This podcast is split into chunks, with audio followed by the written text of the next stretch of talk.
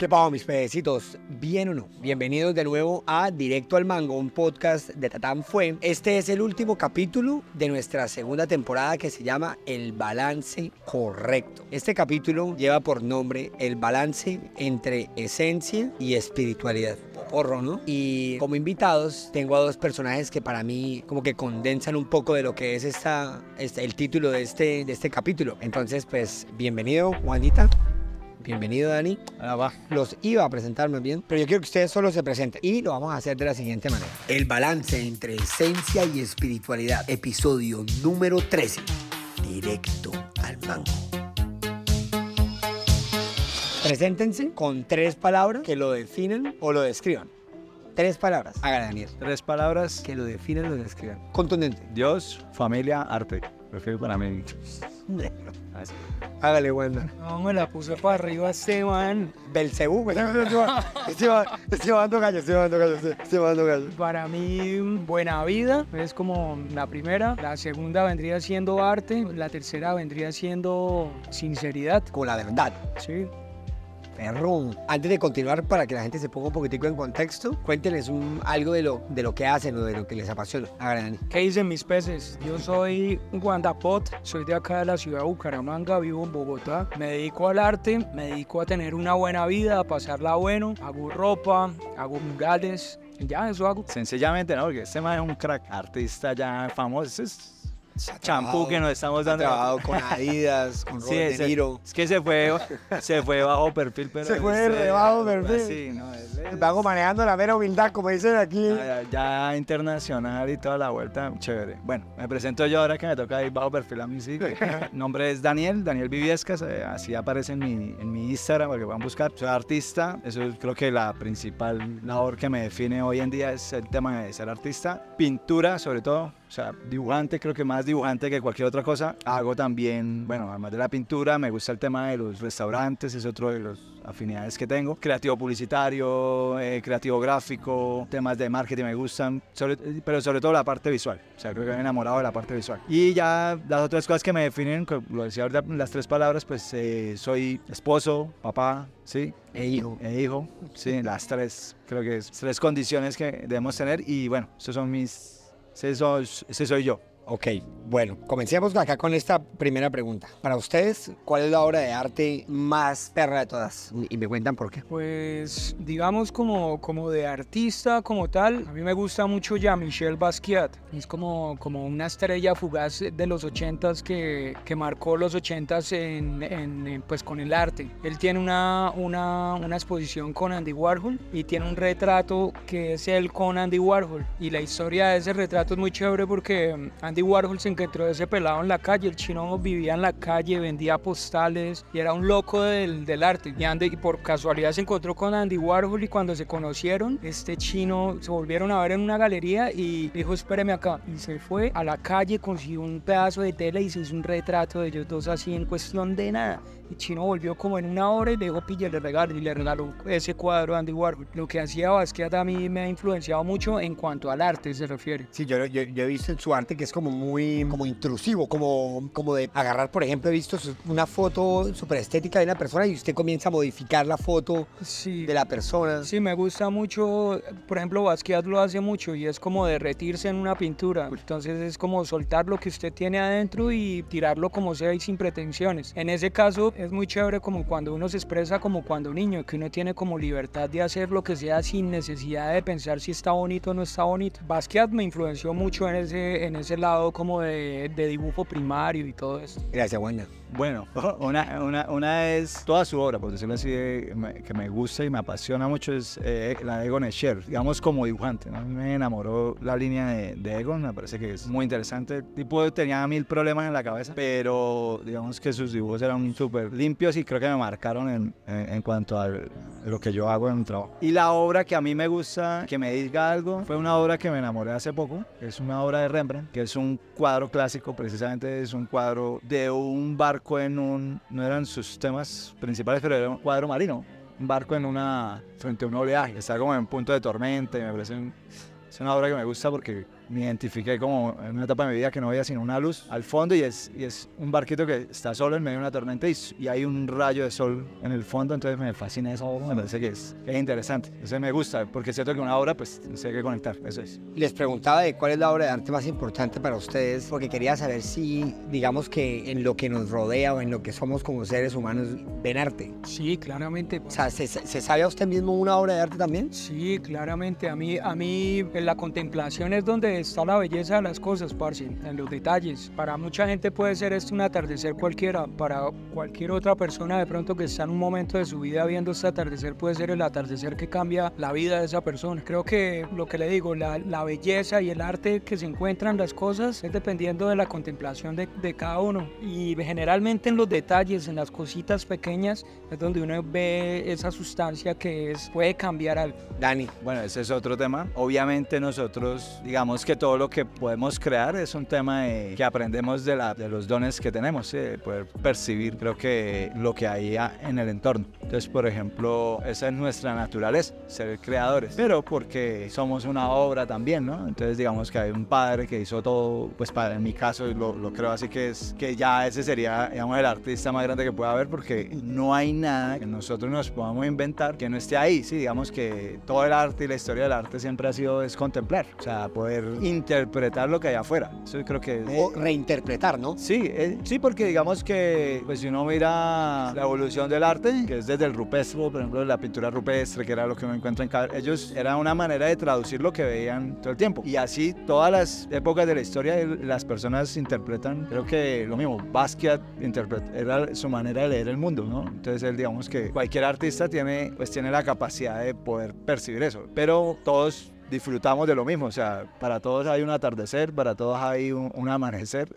El, tema es si, si queremos tener la capacidad de verlo, si estamos dispuestos a ser sensibles para apreciarlo. Y, pero el arte está puesto en todo. Creo que alrededor de, de, nosotros hay mil colores, mil formas, mil cosas para interpretar, para ver. Entonces acaban de, acaban de decir algo y es que el, el arte ayuda a interpretar las experiencias cotidianas de las personas y a dejar como constancia de lo que está sucediendo. ¿Creen ustedes entonces que como artistas tienen una responsabilidad responsabilidad con, con, su arte para ayudar a, la, lo, que está a su alrededor a, entender mejor el mundo. A, o sea, si el arte es un canal de comunicación que de alguna manera estructura, estructura maneras de pensar, ¿se sienten que tienen una responsabilidad o, no sienten ningún tipo de responsabilidad con el don que tienen? Pues no sé si responsabilidad, pensaría que, que uno tiene la oportunidad y la sensibilidad, que es digamos la oportunidad porque siempre que tú creas ahí, de todas maneras, de una u otra manera hay un público alrededor, pues digamos creo que uno disfruta en parte, no sabiendo qué es lo que piensa, sino de pronto pudiéndolo compartir. Pienso que es una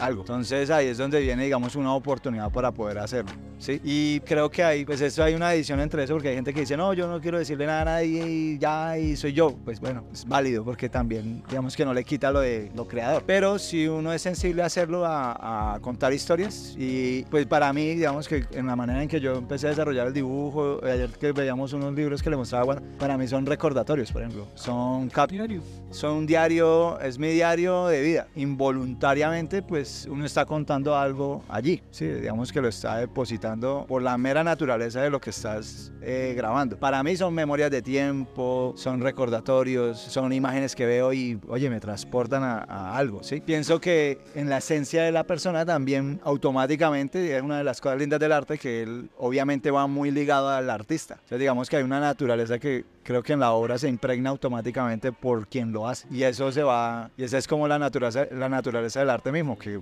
al, al, final la gente se termina impregnando de lo que tú haces ahí, de lo que tú dices. Entonces puede que yo tenga una intención, pero hay algo, es como pelear con la esencia de lo que uno es. Yo creo que pasa algo muy chévere con cuando uno pinta, parce. A mí en mi caso, yo lo que pinto es de más, muchas veces muy personal o a veces completamente impersonal, pero son cosas que tengo adentro y que por necesidad de lo que soy necesito sacarlos de alguna manera. Muchas veces lo hago con pintura, otras veces con música, escribiendo, fotografía, de muchas maneras, porque uno como artista muchas veces no se liga a una sola, a una sola cosa. La creatividad es universal, está en todo. Entonces, en, en el arte, en los cuadros particularmente, yo coloco cosas muy personales y es muy chévere la interacción que la gente logra tener con algo que tú pintaste, porque muchas veces no llegan a a lo que tú estabas sintiendo ahí o a lo que tú, sino que llega, ese mensaje llega de otra manera a otra persona y esa persona lo puede interpretar de cualquier otra manera que le puede cambiar la vida o le puede recordar a su papá o le puede recordar cualquier cosa diferente a lo que usted estaba haciendo ahí. Entonces el arte se muta y se vuelve algo interpretativo de acuerdo a lo que uno esté sintiendo y viviendo. El espectador y el artista es como un juego ahí, como, como, como que se entrelaza y como que se mueve muy chévere. A mí eso me gusta mucho del arte, pero siempre pinto mucho sin pretensión, sin ganas de que le guste a usted, sino que me guste a mí. Que el, el, en mi caso yo soy el curador como más, más fuerte que tengo. Pararme y decir, lo puedo poner en mi casa o no, me quedo feo y no lo voy a hacer y lo boto, lo rompo, lo quemo, lo vuelvo cualquier cosa. Bueno, qué chimba esa conclusión que sacaron los dos de cómo como artistas el quitarnos los pesos de, de la responsabilidad, como el peso de los dolores de los demás y, y, de todo este tema, algunas veces nos puede acercar más a ellos. O sea, como el, el fluir tranquilos, disfrutando de nuestro arte y siendo honestos frente al lienzo, sea cual sea el lienzo de cada uno, porque hay muchas líneas de arte, como eso, esa expresión como suelta, tranquila, termina acercando más a la gente a la pieza y que cada quien interprete según su necesidad. O sea, muy chévere ver lo que iba a decir Dani. Sí, porque muchas veces puede ser muy fingido, digamos que hay gente que interpreta, pues es respetable, pero hacen temas que no, que al final no, de los que no son dolientes, siento, y entonces siento que ahí no hay como una coherencia ni una conexión tampoco, entonces, digamos, abordan un tema que no tiene nada que ver con ellos, entonces se vuelve un poco impersonal, que puede ser políticamente correcto, que puede ser eh, lograr una afición alrededor de ellos, sí, alrededor del tema puede generar una polémica, pero a veces eso es como para mí y en algunos casos y respetando todas las opiniones, para mí a veces es el camino fácil. Sí, digamos que sí, porque uno puede ser disruptivo de una idea y ser muy polémico en el medio y de todo y todo el mundo se come el cuento, y, pero digamos que tiene que haber una esencia, pienso que tiene que haber una, una naturaleza. Entonces a veces hay artistas que han eh, hecho su aporte en su momento porque fueron sensibles de pronto estuvieron en medio de la situación y dan su aporte de una visión para todos, sí, para lo que pasa en el país, lo que pasa en el mundo, lo que bien si lo siente así, pero si no, siento que debe ser más genuino y más eh, puro digamos que más honesto en eso. Ahorita usted contaba una historia de su mamá, de que su mamá fue y lo, y lo matriculó cuando usted no tenía ni idea qué hacer y estaba de baguete en la casa, que su mamá fue y lo matriculó en, en la universidad. Y dijo, mío, ahí lo matriculé en, en, diseño gráfico, vaya y mirar si le gusta. Y usted terminó graduándose como el de los mejores o el mejor. Pero estamos en tiempos en donde se habla mucho de fluir, fluye y tal. ¿Qué balance ven ustedes entre fluir y tener límites como persona, pero como artista? Porque esas, esas decisiones como Usted, usted, es papá hoy en día, por ejemplo. Digamos, si su mamá no, no, no, hubiera puesto un statement así de radical de decir, usted de vago no se va a quedar, papito, ya lo matriculé. Entonces se puede pensar, no, eso es un abuso. ¿Cómo ve ese balance usted entre ese tipo de, de límites o de hasta aquí de marcos y el fluir personal y en arte? Parce. ¿Cómo llegó su mamá a esa conclusión? ¿No lo metió a cocina o a ingeniería? No, yo a veces pienso, yo no sé, yo salí como muy desubicado del colegio, entonces como que realmente no, no, no sabía qué hacer, pero estaba clarísimo a mí me encanta la moda. Y yo no me metí a estudiar diseño de moda porque yo decía, no, ¿cómo me va la gente? ¿Cómo? Como que no, no me sentía como en ese lado. Pero mirándolo acá desde este momento de mi vida, pues yo soy un diseñador de modas también empírico. ¿Sí me entiende? Porque desde niños estuve tirado en una fábrica de confección que es de mis papás, jodiendo con telas. Yo de niño a los 7 años yo veía una tela que estaba ahí en la fábrica de mi mamá y venga, hágamela así con el cuello así o hágame una pantalonetica y yo iba y jodía y me utilizaban de modelo y quedaba una nota. Y eso lo sigo haciendo actualmente con mi mamá hago ropa y eso. Pero los límites es algo que a mí me cuesta porque yo yo realmente no sé siento que, que, que sí soy más de fluir y más de sentir las cosas si me entiendes siempre hay algo como que pasa y hace que las cosas cambien pero si no está pasando me dedico a vivir mi día a día parce. Porque tengo un día a día hermoso. El lema de mi marca es andar en vacaciones permanentes y literalmente ese es mi mood de día siempre. Yo viajo, pinto cuando quiera, me salen negocios chéveres, como en, unos timings tan perfectos que no me da tiempo para estar ocupado o estresado en algo. Entonces como que en mi caso, a mí me gusta mucho fluir con, con, mi presente, como en el aquí, en el ahora, lo que está pasando acá, agradecerlo y disfrutarlo. ¿Tiene algún tipo de límite en que usted mismo se ponga como de unas barreras que usted sabe que no es salubre para usted, eh, que no es sano para usted cruzar? Pues hermano, obviamente uno, uno como también como artista y como volado y como creativo, uno está mucho en su cabeza, ¿no? Digamos que no da pasos en falso, sino que uno se proyecta, uno como que se imagina universos paralelos de lo que podría ser si uno toma ciertas clases de decisiones. Pero también algo que he aprendido mucho, digamos como que me pasa porque yo sobrepienso mucho las cosas. Y sobrepensar las cosas es muy bueno porque llega a uno conceptos volados, bacanos, que de pronto uno ve desde un punto de vista las cosas que de pronto no todo el mundo ve. Pero también siento que puede ser un, un poco dañino también. ¿Por qué? Porque uno empieza a suponer, ¿me entiende? Y suponer no está bueno.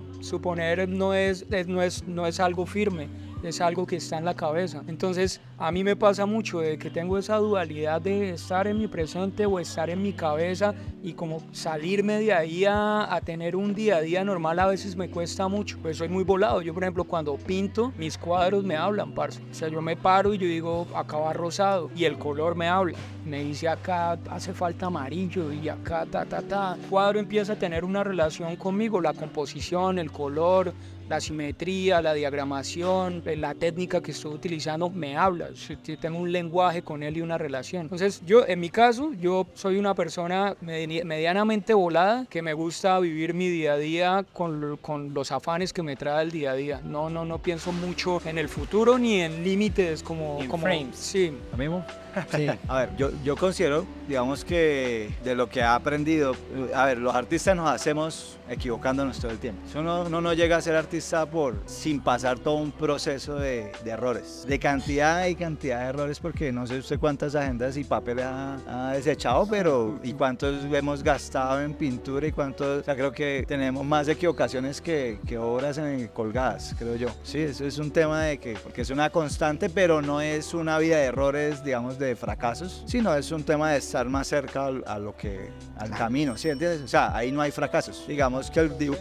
Exacto, no es, es un proceso, de, claro, lleno de equivocaciones, lleno de errores, pero que son tan, tan importantes para llegar al resultado, ¿verdad? Y eso pues a uno le va creando, digamos que el proceso, más allá del tema de los límites, te va dando estructura o una dirección, por decirlo así, una manera de hacerlo, una forma. Entonces de pronto los excesos o el tema de, de los límites, no, yo pienso que yo ya digamos en este momento de mi vida no estoy pensando en los límites, porque estoy pensando en... Pero los límites son, por ejemplo, levantarme temprano. Como que los límites son, hay una, no, una norma. No, pues- Porque, no, la forma... Pues no comerme los semáforos, pero, o sea, Claro, eso a es- eso me refiero. Entonces, ¿cuál es el, cuál es como, porque yo lo he visto como, como artista, que algunas, la gente piensa que libertad es que no haya límite en el lienzo, pero hasta los lienzos tienen límites, tienen un borde. Entonces, algunas veces, yo no sé si les ha pasado, que le piden una obra específica con ciertas condiciones y no se puede salir de esas condiciones. Y en medio de ese frame salen unas ideas muy perras a las que usted nunca hubiera llegado si no lo hubieran puesto bajo esa presión. Entonces, si les ha pasado que le ponen esta, la obra tiene que tener esto, esto, pinte esto solo con un aguacate. Bueno, sí, usted, tiene que terminarla en tanto tiempo, tiene que hacerla. Sí, hay, digamos, eh, eh, hay unas estructuras, es eso. Sí, eso pasa. una historia. Este, una vez nos, nos contactó una misma persona para hacer un cuadro, parce. Y a este man le pidieron que, que hiciera una grulla, ¿se acuerda? Y él dijo, no, parce, yo- mi, mi estilo yo, yo no, no, no... Sí, yo le dije, si la quiere ver muelona y como yo la hago, bien. Pero téngalo en cuenta, porque digamos que hay una, una forma en mi caso. Sí, ahí yo te- ve, ahí tengo un límite. Sí, una forma. Entonces ahí sí pasamos con. Y, y en mi caso, entonces, el man me llegó con, con, con la idea, o sea, quiero una grulla, hágala como quiera. Y yo para esos días había ido a Mendihuaca. Yo allá, parce, me conecto con Dios de una manera loquísima. O sea, allá es como un punto energético de Colombia muy fuerte porque tienes nieve, tienes selva, tienes mar, tienes un montón de cosas en algo así de chiquito. Entonces, digamos que allá yo me, me conecto mucho con la naturaleza, conmigo mismo, con con cosas como esenciales mías. Y parce, me, me acuerdo, a mí me gusta ir a echar allá surf. No soy surfista, pero me gusta meterme allá con los surfistas en una tabla y verlos pararse en una ola y loquísimo. He visto niños indígenas surfeando así de una manera loca, surrealista y pasando por encima, grullas volando encima de uno y uno es como, Dios mío. Y hace dos días estaba en Bogotá en un trancón o, ¿sí me entienden? y ahí uno agradece hermoso. Y el límite era hacer una grulla. Yo tampoco como que me imaginé algo así de momento y recuerdo ese momento surrealista cuando pasaron esas grullas volando y algo que me había pasado súper personal en la playa en ese momento. Yo había hecho una canción sobre un, un, momento de depresión muy fuerte mío y esa vez fui a la playa, parce, eh, había sido como una, un, un, momento cercano a la muerte. Han muerto familiares míos por COVID y cosas así. Y parce, hice esa canción en un momento donde me sentía triste, deprimido y regué mi emoción en una canción. Y fui al mar y me senté enfrente del mar, parce, y la puse y lo que decía esa canción cobró sentido en ese momento que yo estaba sentado ahí. Fui y se la regalé al mar, a Dios, y se la llevó con las olas y fue hermosísimo. Y a este man le hice un cuadro sobre eso y es una grulla volando donde hay un pescador con oro en su, en su, en su barca tirándolo al, al océano. Y yo no hubiese llegado como a esa conclusión solo, sino chévere. Ahí como usted pone un punto chévere y es, es claro, si ese man no me hubiera dicho como parce, quiere una grulla, hágala como quiera, pero ya ahí hay un límite, pin. Exacto, porque algunas veces esos como artistas que nos pongan frames nos duelen el ego. Entonces es como que, y acuérdense, el peor enemigo que nosotros podemos tener se llama nuestro ego, el peor, porque detrás de él están nuestras mejores versiones que no conocemos, solo hasta que cuando nos ponen límites, agachamos la cabeza y le, y le metemos, o sea, encontramos detrás de una cruz un tesoro. Y usted, sabe esa historia mejor que yo, Daniel. Y es, no, tiene sentido que el más alto se haga el más chiquito. Y, no, y es un tema de y eso es un límite, porque pudo, haberlo hecho de otra manera. Pero... Y le dijeron, es de esta, mi pez. exacto, pero entonces ahí viene, es el tema de ser genuinos, o sea, ser honestos porque digamos que yo no, por ejemplo, en mi caso no me iba a mover solo porque me pagaba. O sea, él me dijo primero a mí y yo le dije, vaya donde Wanda, y Wanda no me dio comisión ni nada, no hemos cuadrado. sí, pero, pero es que... Partió una pelea de eso atrás. Ya cuadramos. No, pero no, o sea, la vuelta no era, digamos que solo, no es un trabajo más, sí, es, digamos que pienso que, y sobre todo en, el tema de la responsabilidad del arte, es ser muy genuinos, muy honestos y digamos que el resultado que Wanda dio en ese tema pues fue más lindo que, o bueno, o fue diferente a lo que yo pude haber hecho, pero para mí puede haber sido un encargo y ya, sí, entonces yo... No, y pasa, o sea, en, ese momento yo... Y eso, y eso es muy, eso, eso es de aplaudir de su parte, porque en tiempos donde, donde por la plata baila el, el mono, personas que por sus convicciones digan no, es difícil de encontrar. Sí, es cierto. En, mi caso yo sí, pues si me buscan para hacer una comisión, pues sí pongo el, el, estándar de parce, este es mi estilo, esto es lo que hago. mando, mando como trabajos anteriores o cosas como para que sepan qué es lo que va a recibir y de ahí me la vuelo. Pero por ejemplo ese cuadro fue algo para un man que, que es cristiano, era para un mancito que es cristiano de acá. Eh, para Sebastián Quijano. Ah, el de Johnny Wings. Sí, el de Johnny Wings. Y yo creo que también fue ahí como de, la gracia de Dios caído ahí un, poco, porque ese man se quedó con un cuadro que yo pagaría mucho dinero por ese cuadro y el man lo tiene. Y en algún momento, se lo digo, perro, me lo tiene que vender en algún momento.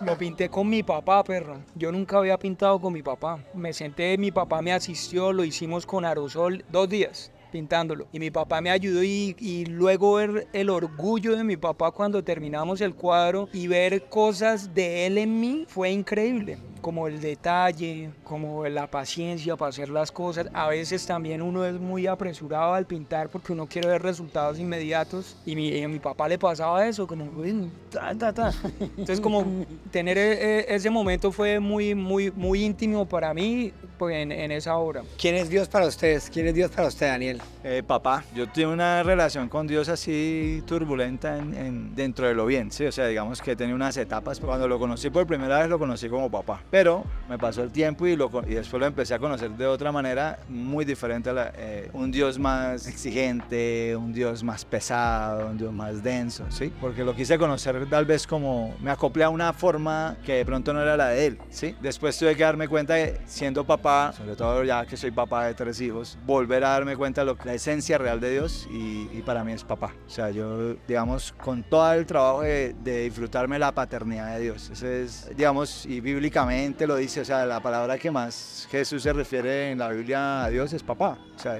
es padre, padre. Abba. No nos habla del Dios poderoso y el que todo lo puede, nada, o sea, nos habla de un Dios papá. Y creo que eso tiene, debe tener un significado muy potente para lo que es la manera de Jesús decirnos, oye, se lo- le voy a enseñar quién es Dios y es más, ese es el Padre nuestro, ¿no? La oración como nos enseña a orar. Dice, Padre, es, la primera, es algo clave. Creo que es algo clave para en, en cómo Dios quiere que lo conozcamos, ¿sí? Mis hijos no tienen que hacer nada, absolutamente nada para ganarse mi amor. Los manes pueden estar raones y hablarme mal porque me ha pasado. Y, ¿verdad? Y, eh, contestan mal y no hacen caso y pa, pa, pa, y lo que sea. Y yo igual y también me los, Dios mío, me dan ganas de devolverlos y en un momento, pero en otro momento el amor de papá no se me pasa, ¿sí? O sea, yo los sigo amando y me podrán pedir perdón toda su vida. Y antes de que lo pidan ya lo tienen. Ellos van a saber eso, siempre. Para mí es eso. Yo lo aprendí con mis hijos, de verdad que sí. Y ellos, y, y es ver a Dios. O sea, yo veo en medio de mi relación con mis hijos, en medio de la relación en mi familia, es, es como he, entendido a Dios de otra manera. ¿Cómo me reconcilié con Él? Por eso. Porque en algún momento la carga religiosa que yo tenía, porque fui cristiano y soy cristiano, pero fui religioso muchos años, la carga religiosa me quiso alejar de mis hijos de alguna manera cuando más me necesitaban, ¿sí? Y yo tuve que pelear contra mí mismo, contra lo que yo creía, para poder acercarme a ellos de nuevo.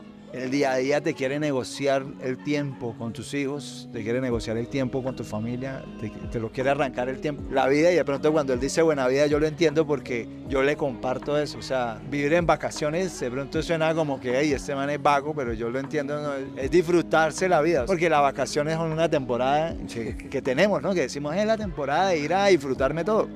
Y yo digo, ¿por qué no nos la disfrutamos siempre? O sea, ¿por qué tenemos que disfrutarnos a veces? ¿Sí o qué? Entonces yo digo, no, sí, bacano, el lema del man, vacaciones permanentes. Y yo digo, eh, mis hijos me los tengo que disfrutar permanentemente. Entonces ese es Dios, para mí es mi papá. Dani, perro, que ahí me va a chillar, eh, hágale, perro, usted. Uy, bueno, yo, yo tengo como una relación con Dios bien, bien, bien particular. Yo también vengo de un hogar cristiano y digamos que a mí siempre de niño todos los valores cristianos y un hogar cristiano crecí en torno a ello. Pero empecé a tener una relación con Dios, digamos, fue cuando me fui a vivir solo, cuando me fui a vivir a Argentina, cuando luego me fui a vivir a Bogotá y el estar como por mi cuenta. Para mí Dios es más, más un parcero que me cuenta secretos. Muchas veces entro a lugares donde voy a escuchar la palabra y Dios me, me, me toca lugares como que solo yo sé y Él sabe. Entonces para mí es como alguien, como, como un parcero que me conoce y me toca esas fibras y me dice, parce, pille. Y lo veo más así. No soy una persona como, como muy teóloga, no, no, no, no, no tengo un estudio de la Biblia, no nada de esto,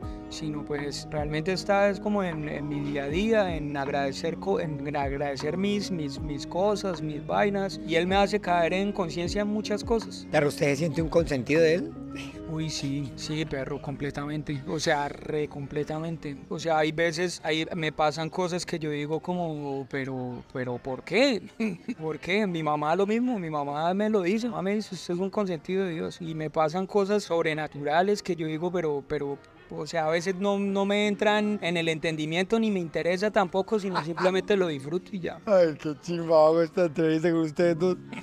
El tatán. Ya, penúltima. ¿O no esta es la última? ¿Cuál es el papel del arte dentro de la sociedad para ustedes? Para mí, Ah, pero así. Para mí no hay, no, yo creo que no tiene ninguno. Para mí es más como un, un tema, como en mi caso, no sé, hay muchas veces me compra gente por simplemente decir que tiene un cuadro mío y ya. Como que ahí no le veo como mucha, algo como con un trasfondo, como algo como tan, tan más allá de querer ver una casa bonita, y Bonita. ya. Entonces, no, no, yo en mi caso no, no le veo como un papel trascendental así muy grande en el medio de la sociedad, más allá de poner color, poner creatividad, cambiar un espacio, por esos lados. Pero más allá, algo más profundo, no, no lo veo tanto así. Dani. En cierta manera, el arte es inútil. Sí, o sea, digamos que ¿no? en cierta manera no tiene una función específica que digamos. Que uno no pueda vivir. Sí, exacto, eh, ahí voy. Pero digamos que creo que su aporte, o sea, por ejemplo, a mí, en mis hijos, por ejemplo, yo digo, bueno, vuelvo por familia, ellos crecen en un entorno que yo les decía a Wanda, oye, eh, una de las cosas que yo disfruto es que ellos crezcan en un entorno de arte. Entonces eh, hay un tema que Creo que la, lo que puede causar el arte, sí, digamos, es un tema de darle una, una oportunidad al lado sensible. El arte, porque digamos que el arte existe, es una línea delgadita de la estética, es una línea delgada cuando hablamos de belleza, es una línea delgada Sí, digamos que un, un tema de un estudio que yo hice alguna vez, por ejemplo, el arte en la violencia o la estética. Vamos a hablar del arte, la estética de la violencia. Entonces, por ejemplo, hay escenas horribles que para todos nos puede parecer macabras, ¿sí? Incluso cuando pasaba el tema de los paramilitares, la guerrilla, la manera en que dejaban los cuerpos, por ejemplo. Alguien se tomaba el y les ponían nombre y decían, no, vamos a hacer un florero con una persona. No voy a dar detalles porque no quiero ser morboso, pero digamos que había una manera de matar a la gente y organizar a la gente y darle los cadáveres a los otros y hay una estética. Sí, entonces es un tema que dice, ¿por, qué darle estética a, un, a una muerte? Sí, digamos, ¿por qué no lo dejó ahí el cadáver y ya? ¿Por qué tuvo que organizarlo? Sí, o porque tuvo que escribir con él o lo que sea que fuera a hacer. Es una línea muy delgada, pero también hay una línea que, que es un tema de sensibilidad en cierta manera y pienso que a la gente lo, el arte la puede sensibilizar más. digamos que digamos, le da una capacidad de pronto de poder apreciar las cosas que hay alrededor de otra manera. Pienso que el que no hace arte puede disfrutar de eso, porque uno se impregna de pronto de los artistas que nos gustan. Entonces, por ejemplo, tú puedes vivir la historia de Vázquez en cierta manera, transportarte a una época, entender una situación, vivir algo más. Entonces, creo que el arte puede hacer eso, crear una sensibilidad en la sociedad. Más allá de eso, creo que no, no, no hay otro, no, no vas a cambiar. Creo que es uno a uno, pero depende de esa línea delgada, depende de quién lo haga, depende de la esencia, depende de muchas cosas, porque también el mundo del arte es un negocio también, sí, es una cadena de dinero también. Entonces hay mil maneras de, de, interpretar, es un tema difícil. Yo les quería decir una cosa y esto es ya prácticamente para terminar y es que pues, yo de alguna manera vivo del arte también. Mi arte es, mi arte es comunicar como ustedes, pero, pero por otra línea, lo mío es escribir eh, contenidos audiovisuales, y otra línea. Man, y algunas veces como que ahorita que usted me daba su opinión sobre ese papel del, del arte en la sociedad,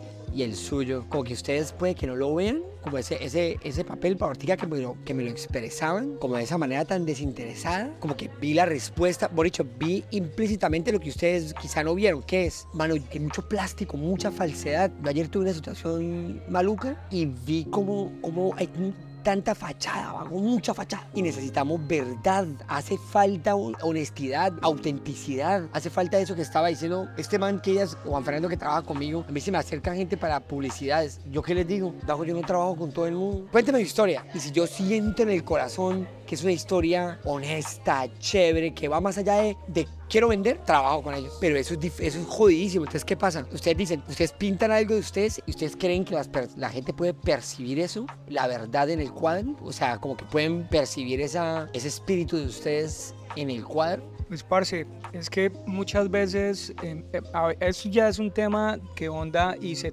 se al estilo del artista. obviamente, uno ve un cuadro de Dani uno sabe que es de Dani y cuando él le cuenta a uno todo el racional que hay detrás de lo que él pinta, uno dice, guau, pucha, ah, ya entiendo por qué las muelas, ya entiendo por qué el garabato, ya, o mira en mí, mi paleta de color, ah, ya entiendo por qué ese man pinta así como playero, porque se la pasa en, parchando y quiere transmitir eso también en, en sus cuadros, que se vea la frescura, como que se vea la playa, que se vea que es algo fresco, ¿sí?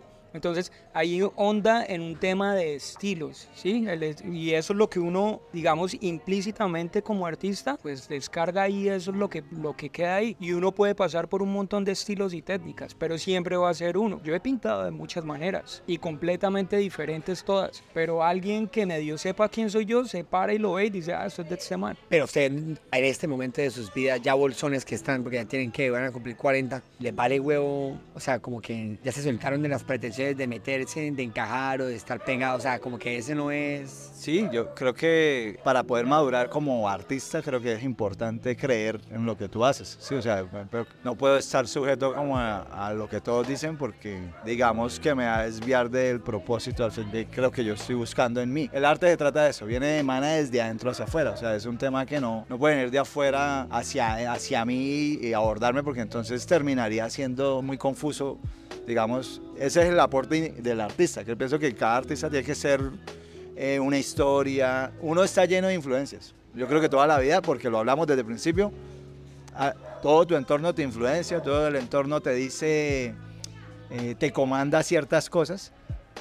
Eh, también obviamente las situaciones de los artistas, donde viven, donde, su entorno, su desarrollo, su, la manera en que crecen, el ambiente, todo digamos que te va a marcar, pero a quién no. Sí, o sea, digamos que eso define a, a todas las personas. La diferencia está que el artista tiene la capacidad de poder impregnarlas en, en algo que, además de su propia vida. ¿Sí? Porque el que no es artista lo impregna en cómo vive, entonces crece siendo peligroso el man porque es lo que lleva eh, su libro de vida, le digo yo. Entonces, en mi libro de vida, la diferencia tal vez y lo que lo hace un artista es lograr tener la capacidad de impregnar eso en algo más. Sí, no.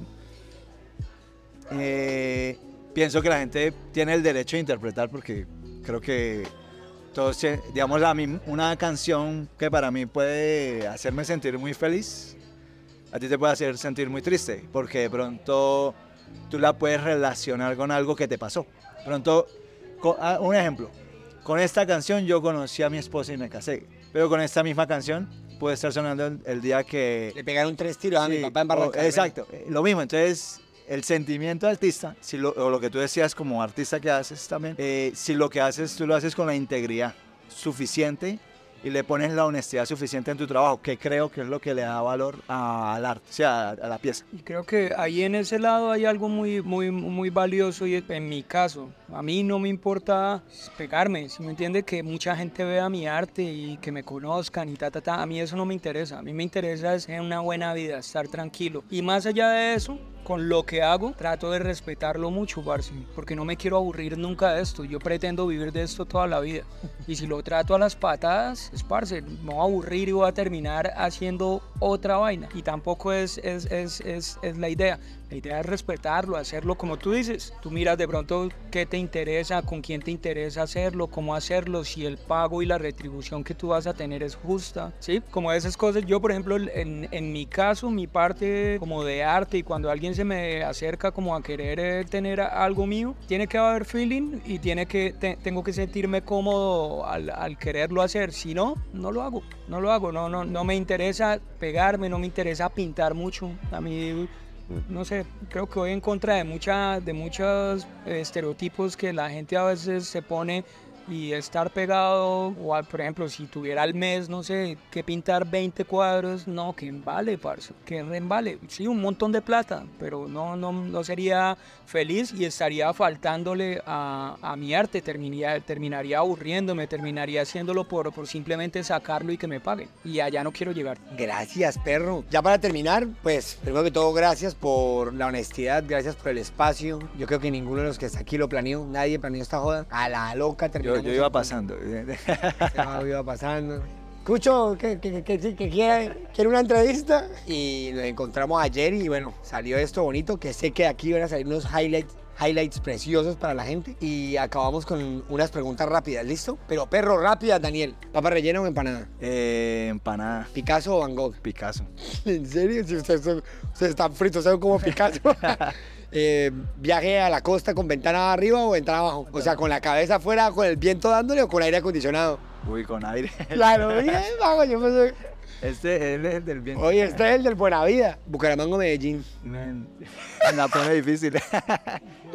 Sí, sí, eso es muy heavy. No, Bucaramanga, le agradezco todo a Bucaramanga. No, ¿Qué tal le a hago? Medellín, Bucaramanga le agradezco. agradezco todo, a Medellín no le doy nada, así que voy por Bucaramanga. Hágale, pero usted. Hágale. ¿Frijoles o lentejas? Lentejas. ¿Pelinegra o, o rubias? Ah, no me haga esto, hermano. Perdón, mi amor. Eh, rubias.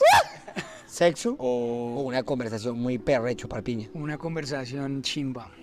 Y chupar piña, sí, obvio. Muchísimas gracias, manito, señores. Estén pendientes. A ustedes muchísimas gracias por haber estado con nosotros todo este tiempo. Sigan el podcast, suscríbanse al canal en YouTube y estén pendientes porque lo vamos a publicar en Spotify, en Apple y en todas las plataformas de podcast. Esta segunda temporada llegó a su fin, se finí. El siguiente capítulo comenzamos con la siguiente temporada y ya les diremos cuál es. Gracias, señores. Duro, duro, la buena. Ay, perdón, ya, lo último. Síganos en sus cuentas. Ah, sí, ¿Cómo sí. aparecen en sus cuentas, Dani? Danielviviescas.co Y yo salgo como Wanda Pot.